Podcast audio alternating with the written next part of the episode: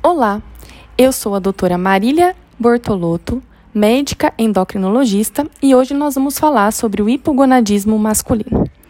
O hipogonadismo ele é caracterizado por uma síndrome clínica resultante da ruptura do eixo hipotálamo-hipófise-gônada, com consequente diminuição dos níveis dos esteroides sexuais, sendo no homem principalmente a testosterona. O hipogonadismo ele está associado a sinais e sintomas específicos e sua prevalência ainda é incerta. Lembrando que, no homem, o hipotálamo libera o GNRH, que vai agir na hipófise anterior, levando à produção e à liberação do FSH e do LH. O FSH, por sua vez, estimula a espermatogênese e o LH, através da sua ação nas células de Leydig, leva à produção da testosterona.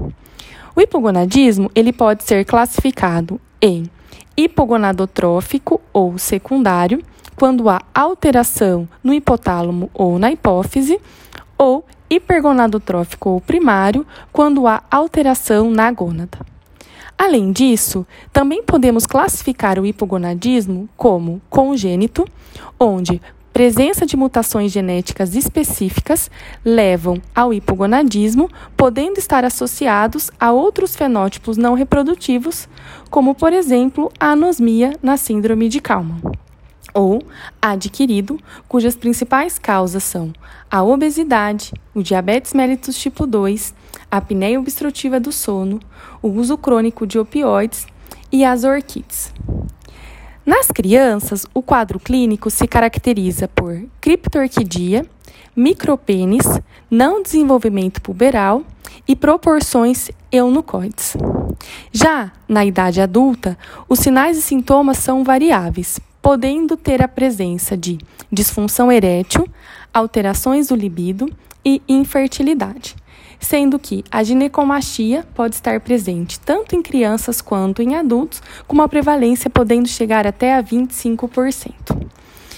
É importante fazer o diagnóstico laboratorial através das dosagens das gonadotrofinas, que estarão inapropriadamente normais ou baixas, e dos, da dosagem dos esteroides sexuais, que estarão baixos.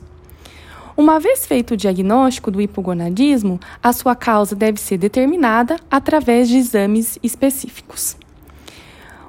O tratamento se faz através principalmente da reposição dos esteroides sexuais, sendo que no Brasil há disponível o gel ou injeções intramusculares que podem ser de, ação, de ação mais curta, com o tempo de aplicação variando de duas a quatro semanas ou de ação mais prolongada, com tempo de ação de até 90 dias. É muito importante que esse tratamento seja monitorizado para avaliação e para reconhecimento dos efeitos colaterais, como hepatotoxicidade, aumento do hematócrito e alterações prostáticas, principalmente nos homens acima de 40 anos de idade. Bem, é isso que eu queria falar para vocês hoje. Espero ter ajudado. Um grande abraço a todos.